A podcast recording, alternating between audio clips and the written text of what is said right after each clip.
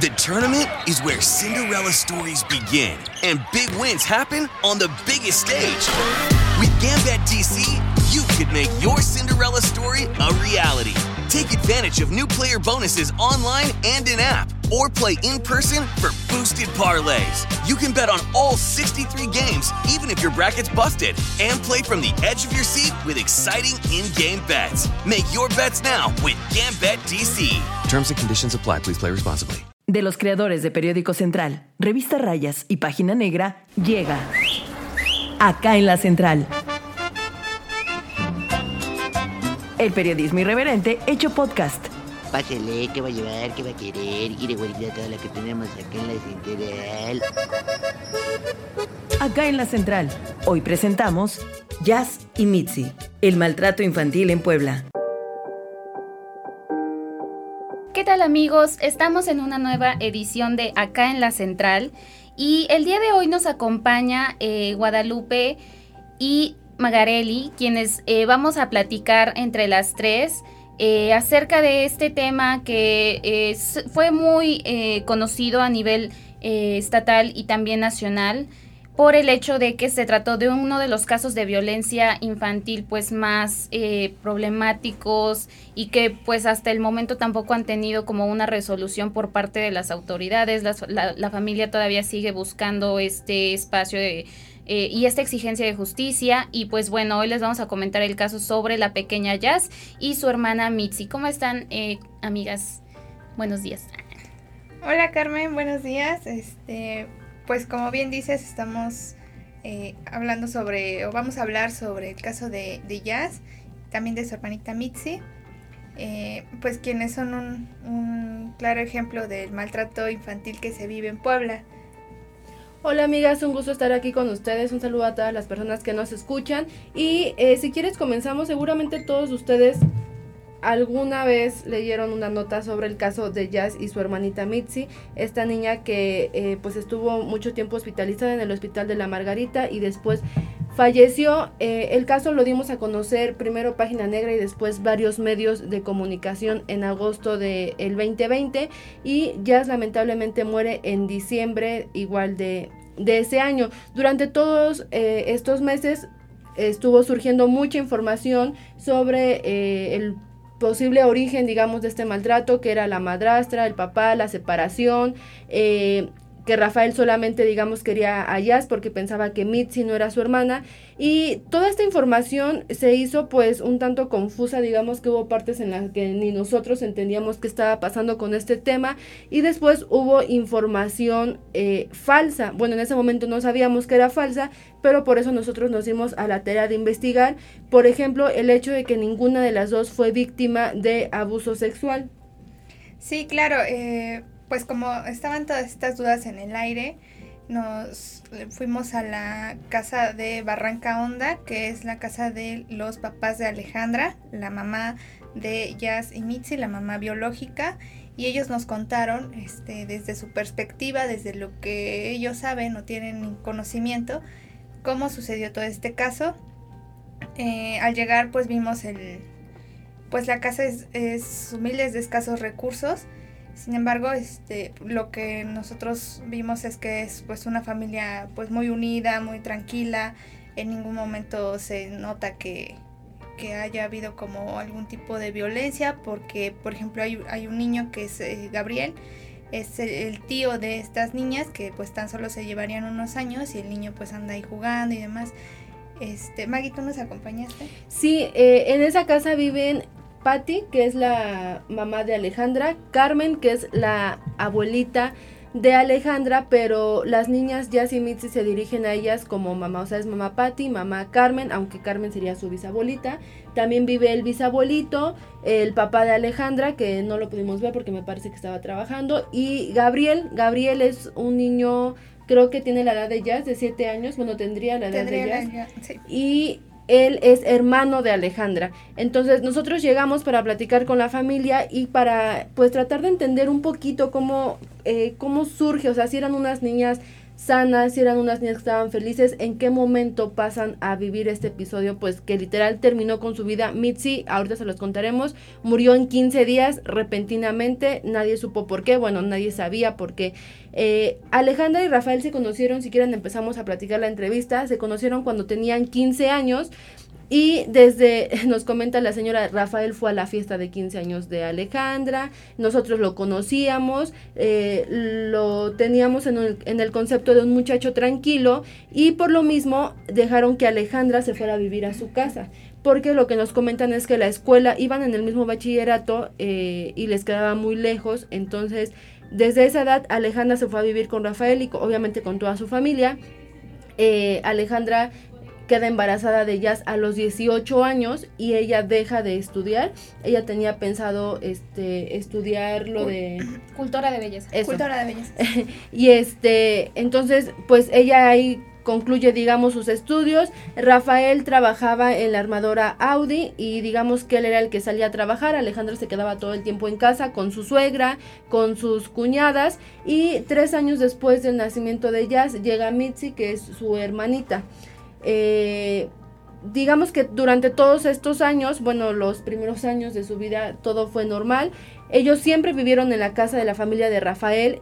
Ocasionalmente visitaban a su abuelita y bisabuelita ahí en Barranca Honda. Y cuando llegaban a este lugar, pues este casi siempre cuando iban ellas llevaban a sus otras primas, convivían, jugaban, eh, aunque la casa es pequeña, afuera hay mucho espacio, entonces ahí les adaptaban como que un tipo alberca, se metían a las tinas, digamos que eh, dentro de lo normal siempre fueron unas niñas felices, iban a visitar a sus abuelitos, todo normal. Ahora, las abuelitas nos, nos, nos, dijeron que ellos eh, nunca vieron ningún indicio de violencia, o sea, nunca vieron a las niñas maltratadas, nunca vieron que fueran golpeadas. Solamente en una ocasión, este, Carmen, que es la bisabuelita, digamos, de, de Jazz, vio que Rafael le pegó porque me parece que ya se estaba eh, peleando con sus primitas, entonces Rafael le dio como una cachetada y la abuelita le dijo, no le pegues a la niña porque ella está chiquita y no sé si en algún momento de su vida se vaya a encontrar a un hombre que la trate igual. Pues bueno, no fue el hombre, fue el propio papá quien al final terminó con su vida, pero esto fue el único el único indicio de violencia que vieron en las niñas. Ellas no notaron no notaron nada alarmante, digamos, en todas estas ocasiones que la iban a visitar. Y entonces ya entra también en este punto, ¿no? En el que la relación entre Alejandra y Rafael se va desgastando un poco, ¿no? Empieza a haber muchos problemas y empieza a tener presencia otro de los, pues, prácticamente personajes que, que toman el rumbo de esta historia, ¿no? Lupita es Mónica. Sí, Alejandra eh, decide poner un, un puesto de comida afuera de la escuela de las niñas, del kinder, y para ello se asocia con Mónica. Esta persona ya tenía tres hijas y eh, les comenta que ella no es de acá, no es del estado, entonces Rafael se ofrece a, pues a llevarla a conocer la ciudad y demás. Y pues toda esa relación se va formando al grado en que pues ya usa sus cosas, por ejemplo la camioneta, ¿no? Se apropia de ella y todo. Y pues llega al punto en el que se separan y él se va a vivir con Mónica y deja a Alejandra con su mamá, que en este caso vendría siendo su suegra, y se van a vivir y se lleva a, Jazz. A Mitzi no, porque eh, él dice que a raíz de esta relación con Mónica, eh, ella le comentó que probablemente la niña no era su hija y por eso es que él deja a Alejandra y a Mitzi en esa casa. Ahora, la familia de Alejandra nunca supo tampoco cómo era el contexto, porque ellos nos comentan que Alejandra era muy callada. Entonces, ellos nunca se enteraron de que ya había problemas en su relación, de la aparición de Mónica, hasta que, pues, Rafael le manda un mensaje a la mamá de Alejandra y le dice venga por su hija porque ya no la quiero, literal ese fue el mensaje que le mandó. Y esto fue porque pues obviamente Rafael ya ha salido a vivir a Mónica y esto fue en Misiones de San... Ellos vivían en Misiones de San Francisco. Ahora, no sé, la, eh, lo que nos comentaban es que... Eh, en una, Rafael visitaba ocasionalmente a las niñas y en una ocasión le dijeron a Alejandra que fuera otra vez a su casa porque le iban a hacer una fiesta a una de sus tías. Iba a haber una fiesta en la casa de la mamá de Rafael. Entonces Alejandra va con las niñas y ahí se encuentra Rafael, llegó con Mónica y le dice préstame a Jazz, se la llevó y ya no se la regresó. Es, así es como, digamos, le quitó a la niña eh, en esta fiesta. Eh, la familia de Alejandra, les repito, no sabía muy bien qué pasaba porque ellos nos dicen que Alejandra no les contaba eh, exactamente qué pasaba. Un día la vieron muy mal. Cuando trató de aventarse por ahí de una camioneta, como que intentó suicidarse, digamos, porque pues ella ya sabía lo que pasaba con Rafael y con Mónica. Pero su mamá nos dice, es que yo le preguntaba y ella era muy callada, no nos quería platicar nada. Entonces, eh, Alejandra regresa pues a esta casa en Barranca Honda, pero solo con Mitzi. Ahora, durante todo este tiempo que estuvieron separados, Alejandra no pudo ver mucho tiempo a Jazz porque Rafael no se la prestaba. O sea, le decía, oye, es que quiero hacerle una fiesta a la niña aquí en la casa. No, porque en la mía ya también le organizaron una fiesta. Oye, es que Mitzi quiere ver a su hermanita. Este, no, porque siempre le ponía pretextos, pretextos y nunca le dejó ver a la niña.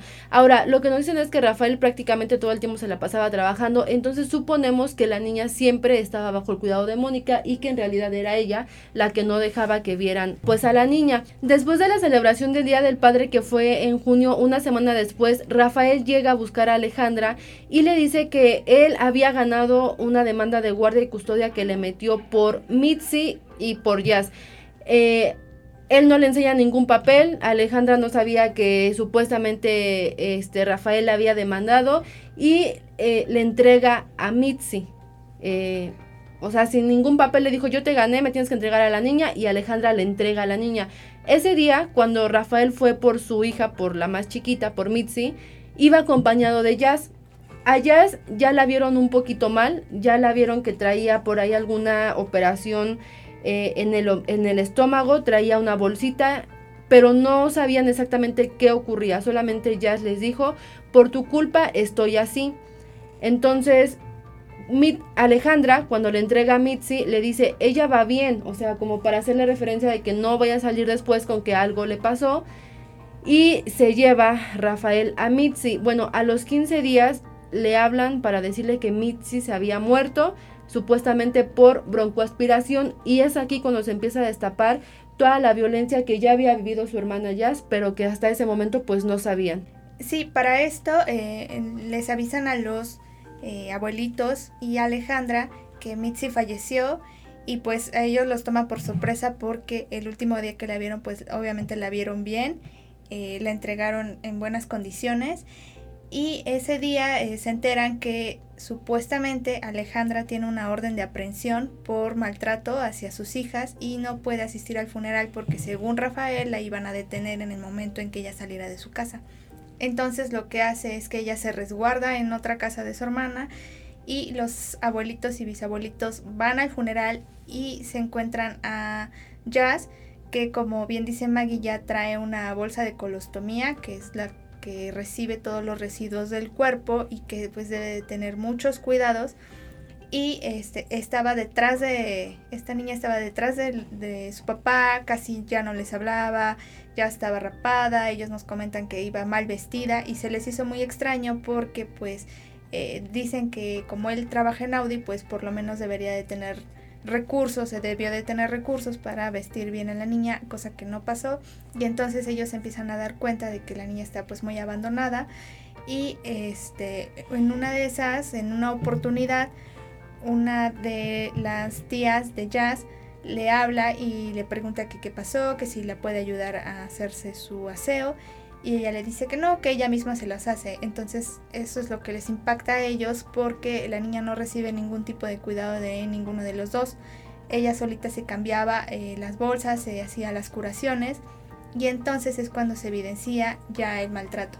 Si quieren vamos a escuchar este una parte de la entrevista de lo que nos narran los, los abuelitos, de cómo vieron ellos allá el día que fueron al velorio de Mitzi. Y además también eh, les tenemos que comentar que a ellos no los hicieron, o sea, no les dejaron tomar decisiones sobre el entierro, los funerales, el, funeral, perdón, y todo lo sobre la muerte de Mitzi. O sea, Mónica escogió la caja, la niña está enterrada en San Miguel Espejo.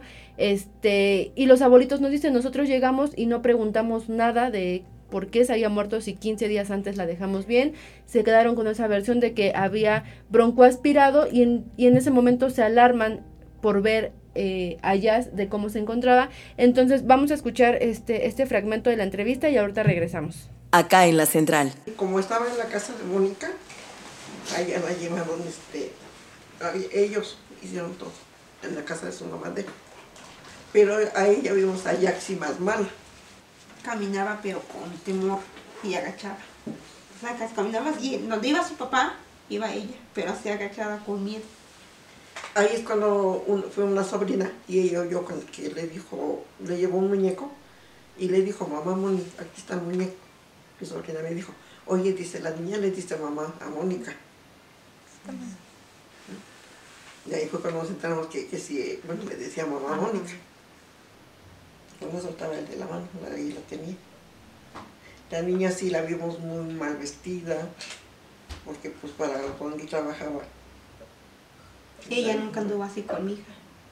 Nunca anduvo trayendo así con como ropa la tenía él. ¿Cómo qué ropa la puede describir? Ropa como de, pues como una de una niña pobre, grosita.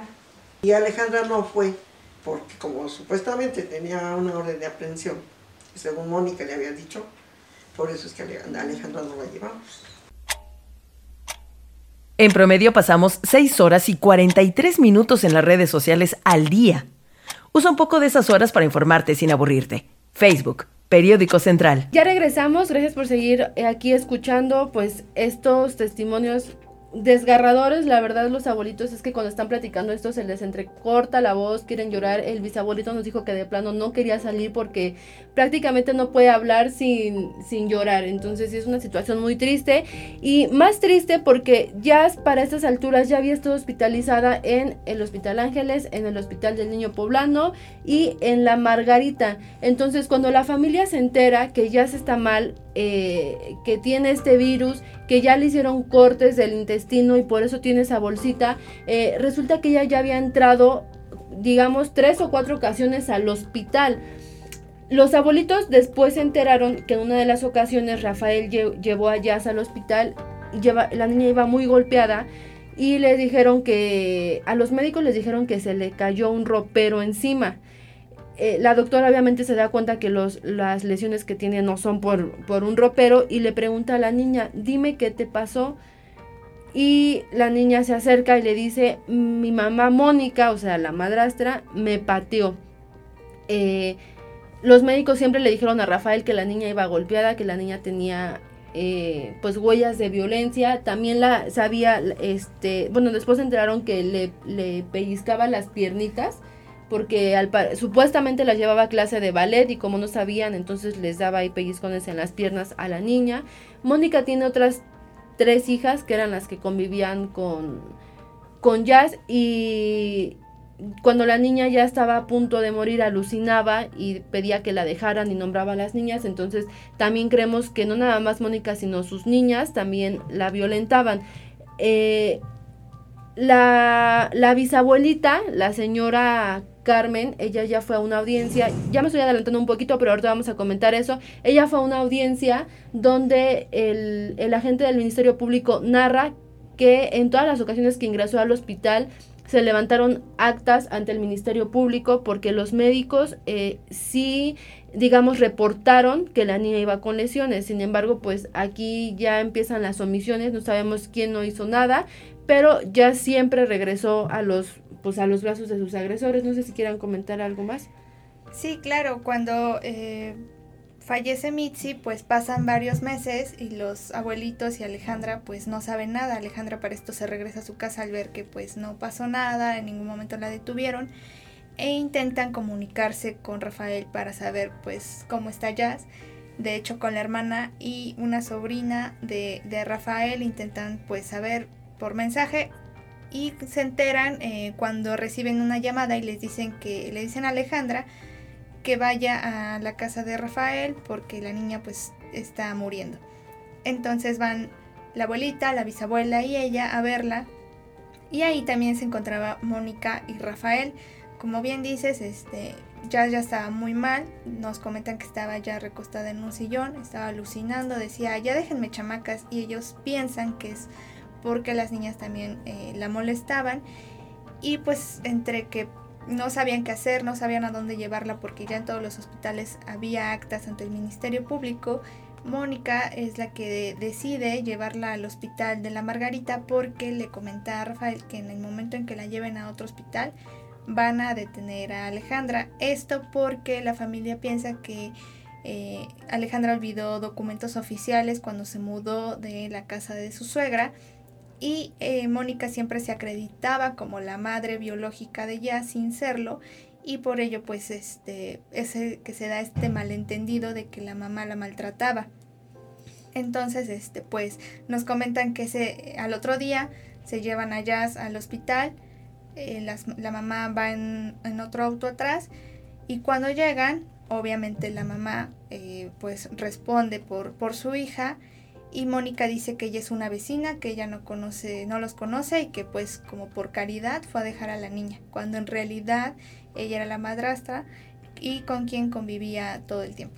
Sí, cuando Mitzi muere en junio, allá lo hospitalizan en agosto y cuando a ella la llevaron por última vez al hospital de la Margarita, porque también ya había estado en ese hospital, digamos que es porque ya la vieron muy mal, prácticamente se les estaba muriendo en el sillón. Ahora, eh, solamente quería comentar que esto de la orden de aprehensión que comentas, Lupita, Ale, tampoco, o sea, no hubo antes una denuncia ni una orden de aprehensión contra Alejandra. Esto es algo que se inventó Rafael, pero la familia de Alejandra nunca solicitaba documentos. O sea, todo lo que les decían se lo creían.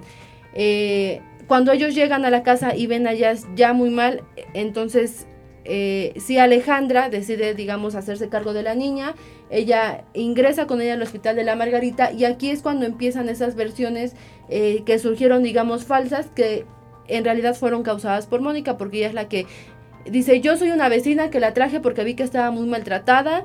Eh, y, o sea, y por eso yo la hospitalicé, porque la niña pues está muy mal y yo me percataba del maltrato, ¿no? Cuando en realidad no fue así, no era la vecina y ella sí llegó al hospital porque también llegó Mónica, pero también llegó la mamá.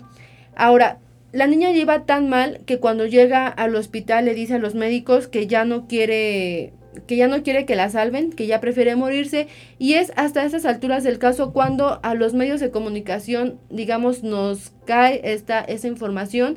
Eh, a Página Negra nos lo hizo llegar la activista Frida Guerrero y es, digamos, cuando comienza a destaparse pues todo, toda esta situación, ¿no, amiga Carmen?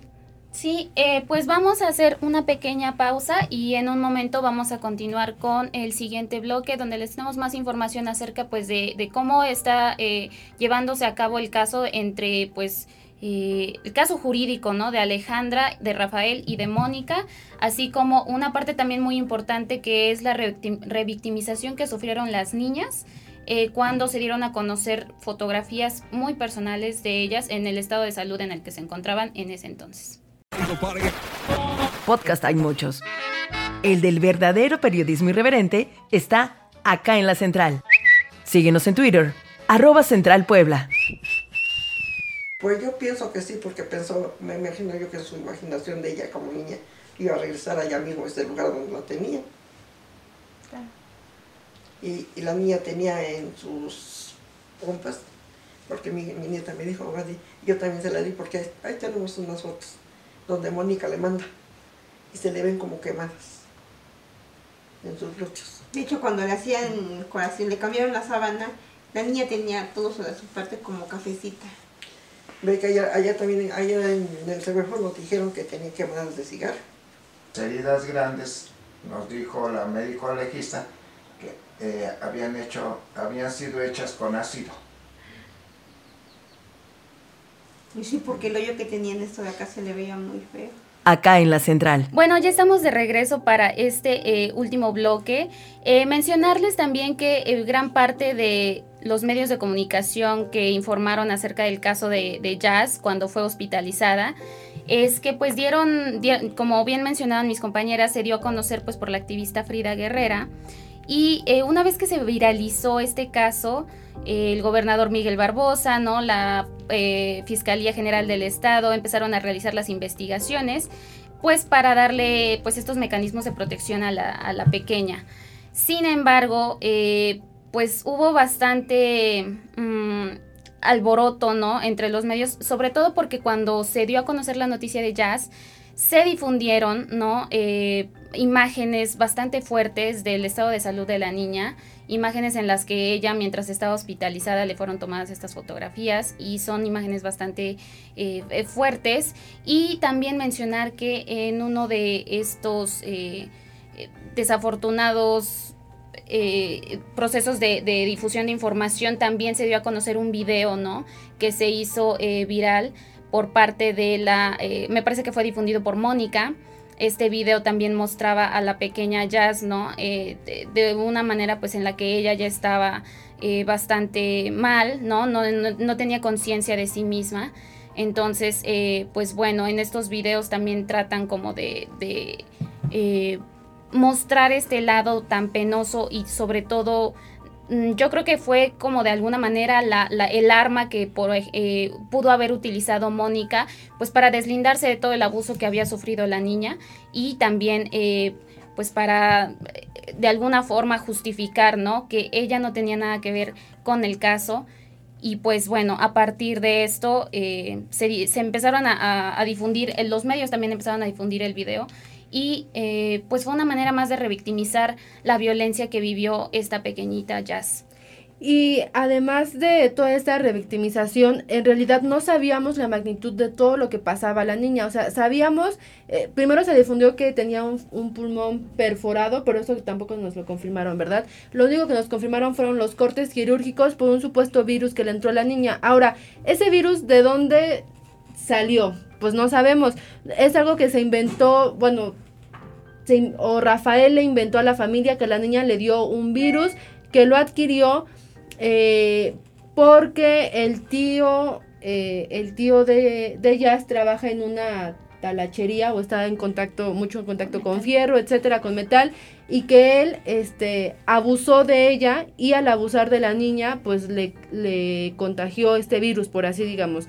Entonces, esta es la versión que la familia hasta el momento cree porque en realidad no saben, eh, o sea, ellos nunca tuvieron los papeles médicos de qué es lo que le pasaba a la niña, por qué comenzó con esos problemas en el intestino. Ella cuando estuvo hospitalizada tuvo, aparte de los cortes quirúrgicos, después, como obviamente nunca le cuidaron esa herida, le tuvieron que hacer aseos, pero no nada más eso, ya después de, de la necropsia, cuando, cuando la, los abuelitos pudieron tener ya el cuerpo, se enteraron que ya tenía muchas quemaduras hechas por cigarro, eh, tenía quemaduras en sus piernitas, ella estaba como muy morada, tenía como cafecito, nos decían toda la parte de sus piernas, eh, la herida la tenía muy abierta y nos dicen que al parecer le ponían ácido o le echaban ácido, algo que le quemaba y obviamente en el lugar de cerrar cada vez le iba abriendo más la herida, este pues las alucinaciones y cuando ya estuvo ahí hospitalizada le pusieron a una psicóloga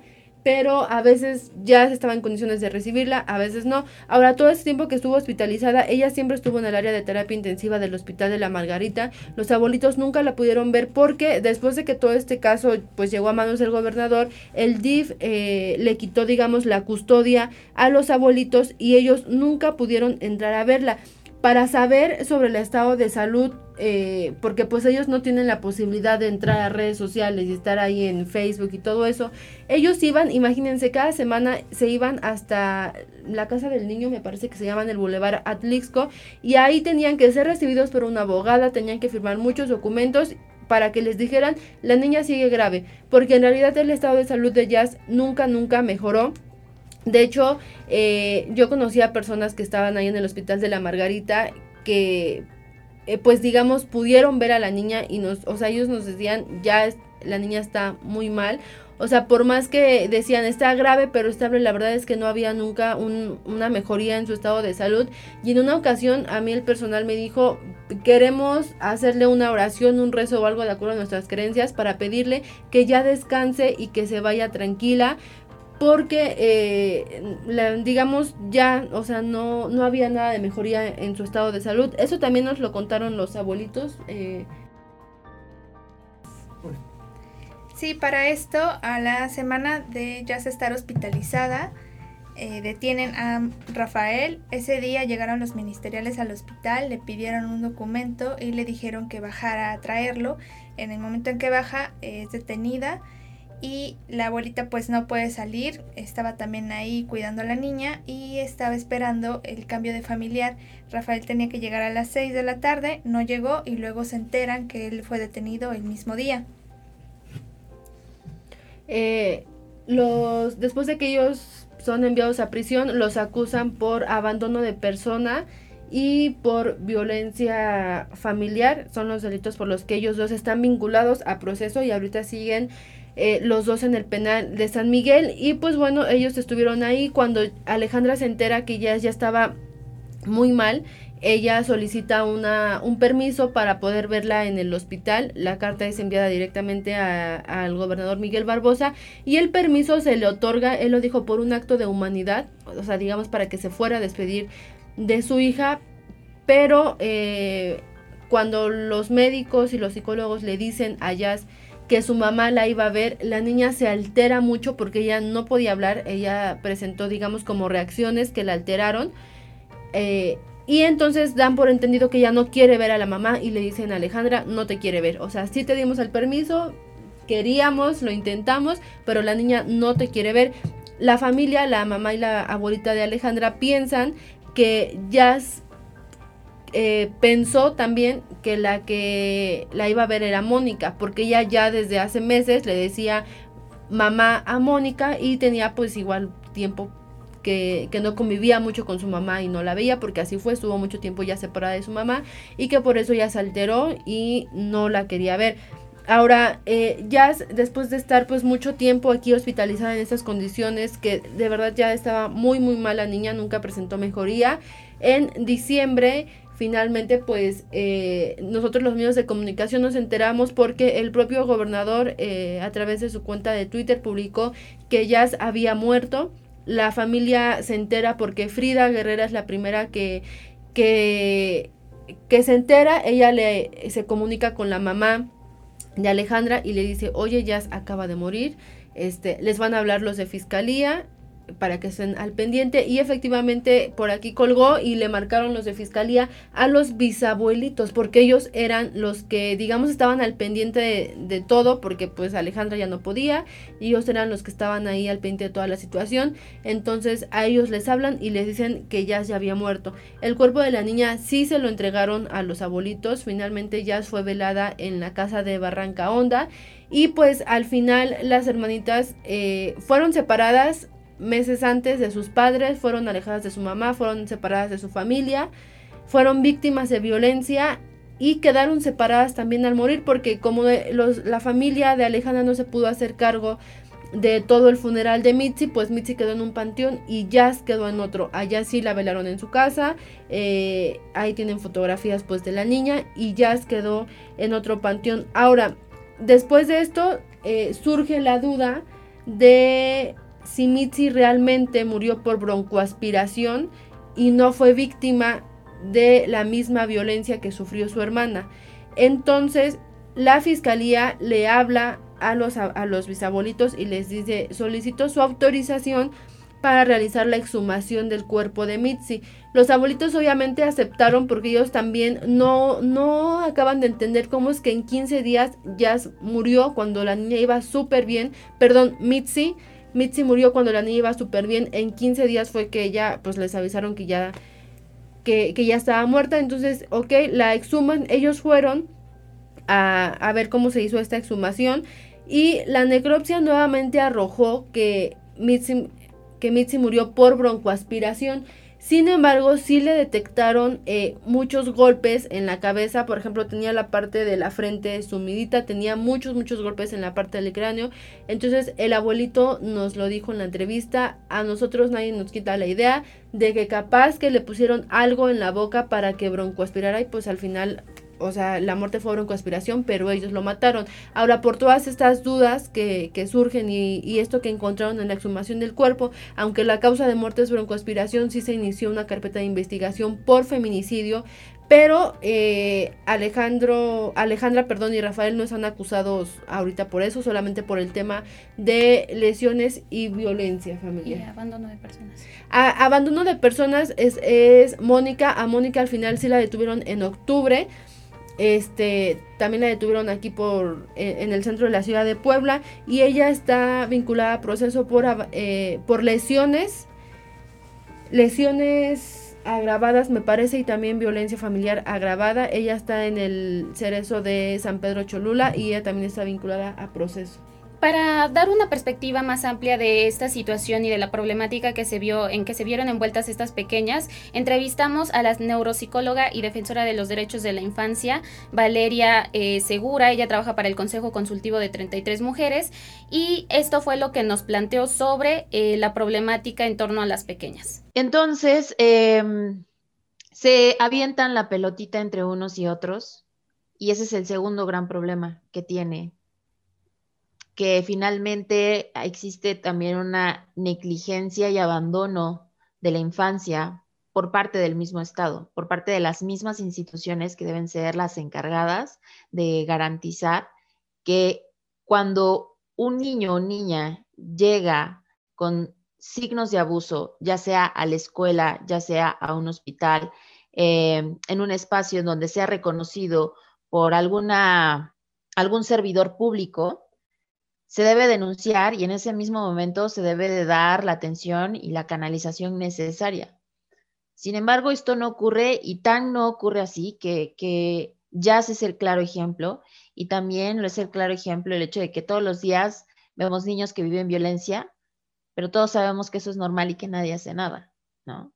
Entonces, creo que estos dos problemas son los que eh, impidieron que se pudiera salvar a Jazz y a su hermana de la situación de violencia en la que vivían. Acá en la central. Bueno, esta fue la opinión de Valeria Segura y ella pues nos explica también por otra parte que la burocracia y la mala comunicación que existen entre las instituciones fueron pues gran parte del problema que eh, tuvo desarrollo por parte de, las personas para no dar a conocer la información sobre los casos de maltrato de Jazz y de Mitzi, ¿no? Eh, pues en este caso ella opina que el IMSS era responsable para presentar al órgano adecuado la, denuncia correspondiente por la violencia que vivieron las niñas y pues en segundo la negligencia también y el abandono que sufrieron por parte del Estado, por parte de eh, sus propios padres, por parte de su familia y que no le, que no le garantizan pues esta... Eh, esta atención inmediata, ¿no? Para poder eh, brindarle seguridad a las pequeñas. Ella también menciona que una situación de violencia en el hogar pues puede generar eh, bastante eh, hostilidad dentro del ambiente y pues esto también puede generar problemas a futuro, ¿no? Los niños desarrollan este tipo de conductas agresivas y violentas una vez que son adultos y pues bueno, puede desencadenar prácticamente en lo mismo que ellas vivieron. Otra parte también que eh, nos, nos, menciona ella es la indiferencia que, que, hubo por parte de la familia, por parte de su misma familia, de sus padres, de Mónica, de la madrastra, de eh, sus abuelos también, pues por haber presenciado esta violencia y no solamente... No solamente es una condena para ellas, es también para la población más vulnerable que son los niños y las niñas. Porque, eh, bueno, imagínense, si no se les puede garantizar desde su propia familia la seguridad, los cuidados necesarios para pues, generar ambientes de bienestar y de desarrollo adecuados, pues entonces, ¿qué nos podemos esperar también por parte de las autoridades, no? Eh, ella menciona también una parte muy importante, es que la Fiscalía General del Estado Está, eh, bueno, tipificó como feminicidio el caso de Jazz. Sin embargo, para la, pues para la experta, ella tendría que haber sido pues investigada pues bajo la etiqueta de infanticidio, que no es lo mismo que un feminicidio, ¿no? Eh, estas violencias pues sí tienen que ser mucho, muy marcadas en este, en este caso porque eh, hay una negligencia por parte de las, de las personas. No fue un, una muerte, ¿no? Tipificada como feminicidio. Esa, esa diferencia también la marca bastante.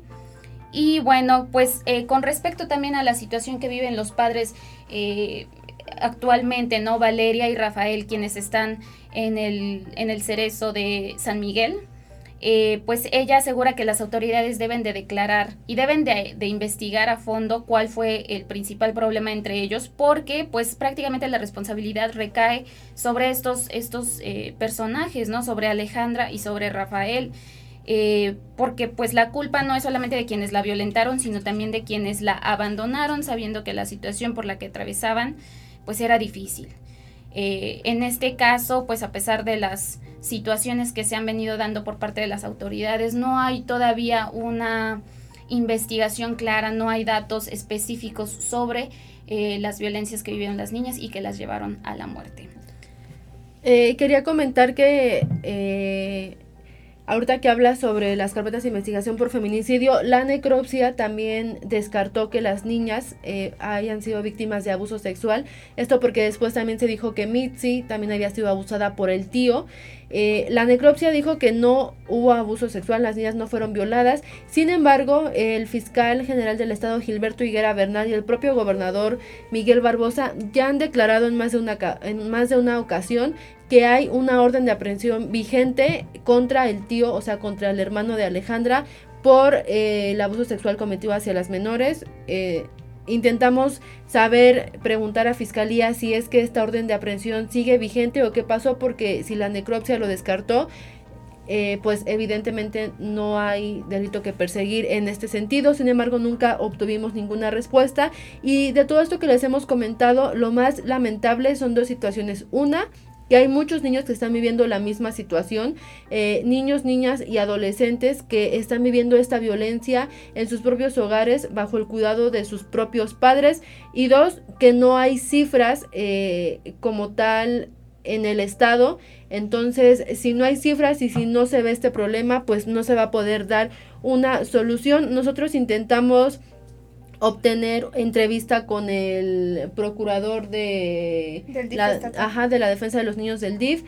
Estuvimos insistiendo y no nos las quisieron, o sea, no nos daban fecha, entró la veda electoral y de ahí se agarraron y nos dijeron, es veda electoral, no podemos dar, este, no podemos dar entrevista, lo siento mucho, pero antes ya nos habían mandado un audio donde nos explicaron que como tal no tenían cifras, o sea, no, no hay, digamos, eh, una base de datos. Exacto, o sea, no, no, tienen como tal el conocimiento de cuántos niños están en esta situación. Lo que nos podía explicar eran las acciones que se estaban realizando al respecto, que no es lo mismo. Ahora, también nos explicaron que el DIF municipal tampoco tiene esta base de datos. Ellos tienen conocimiento de los casos que les llegan directamente a ellos, solamente los que... Eh, los que ellos canalizan son los que los los que tienen registrados. Esta situación es preocupante ¿por porque, por ejemplo, el caso de, de, de Mitzi de Jazz, Después de que el caso se hizo mediático, a la semana detuvieron a los papás. ¿Qué hubiera pasado si este caso nunca hubiera llegado a los medios de comunicación? Jazz y Mitzi mueren, nadie se entera qué pasó, el caso queda impune, como seguramente muchos otros, porque lamentablemente cuando llegamos a conocerlos es porque los niños ya murieron. Está el feminicidio también ocurrido en el 2020 de una niña de dos años. Cuando lo conocimos fue porque ya habían detenido a los papás. Es decir, no hay nada que ayude a prevenir que la, la violencia termine pues eh, en la muerte, que es pues lo más lo más lamentable. Y bueno, Maggie, a esto se suma también eh, las cifras, las pocas cifras que pudimos encontrar, como bien decías, no tuvimos acceso a otras y pues a nivel muy general, por así decirlo, eh, según el Instituto Nacional de Estadística y Geografía, los hechos de violencia cada vez son más comunes en el estado de Puebla, pues han cobrado la vida de 642 niños en los últimos 10 años. Eh, según este estudio que fue retomado por Dando Data por nuestra compañera Elena, el grupo de edad más afectado con la cantidad de homicidios es de 10 eh, a 14 años, ¿no? que suman 42 asesinados y eh, también de 15 a 19 años que registran 518 muertes. Tan solo de 2011 a 2018 se duplicaron los, los homicidios contra niños y niñas adolescentes eh, que ya pasaron del 50 a 101 en el estado. también un dato importante es que en edad de la primera infancia fallecieron por homicidio 34 eh, niños y niñas que tenían de 1 a 4 años y un total de 27 menores que fueron asesinados al tener entre 5 y 9 años de edad edades pues, en las que deberían ellos estar en la escuela y lo remarcamos porque estas son las edades principalmente que tenían obviamente estas pequeñitas, estas hermanas Jazz y Mitzi. Y cuando ocurrió lo de Jazz, eh, el fiscal en una declaración nos dijo que eh, la fiscalía a diario judicializa 10 carpetas de investigación por abuso eh, sexual y maltrato, obviamente contra menores de edad. Es muy alarmante, o sea, es, es, una declaración que nos dio así muy general, que al día la Fiscalía integra 10 carpetas de investigación por maltrato. Entonces, esos son los casos, digamos, denunciados. Imagínense cuántos casos que no presentan denuncia están pues prácticamente en el olvido. Y pues bueno, para, para terminar con este, con este caso, con este episodio, eh, pues nos comentaba la familia que ellos solo esperan que se aclare toda esta situación para que Alejandra pueda tener su libertad, ya que el abogado de oficio que les pusieron eh, les dijo que como había sido viral, había estado tan grande y había tenido la intervención del gobierno del estado, lo mejor era que se calmaran las cosas para que él pudiera defenderla, que por el momento él no podía hacer nada y ninguna organización o eh, algún abogado particular se ha acercado a ellos para eh, intervenir por ella y esto les preocupa pues eh, mientras estén vinculados a proceso aún tienen la esperanza de que pueda salir para honrar la memoria de sus hijas pero si llega a tener sentencia, pues esto lo ven muy complicado. Y pues este, también esta es otra angustia que tienen, que el, tío que está acusado por un presunto abuso que ya se descartó, pues está prófugo y no pueden tener pues a su familia reunida aún después de que las niñas ya fallecieron. Como yo nos decía, no se puede, no le pueden dar paz a las menores de edad y también piden a los medios de comunicación que por favor ya no viralicen las fotos donde eh, la pequeña Jazz está pues muy mal en el hospital porque en una ocasión vieron un noticiero donde presentaban otro caso con la foto de Jazz como archivo. Entonces para ellos es pues muy lamentable esta situación porque pues están haciendo em, pues ¿cómo se le dirá?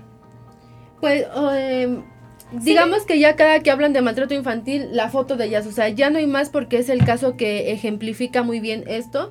Y digo, la fotografía de la niña, o sea, en el hospital está en muy malas condiciones, entonces cada que hablan de una niña, de alguien que eh, de un menor que fue víctima de maltrato y no hay fotografías de estas, de estas víctimas, pues ya se les hace fácil tomar para todas las fotografías de ellas, una situación que obviamente es muy triste para la familia tener que estarlas viendo a cada rato.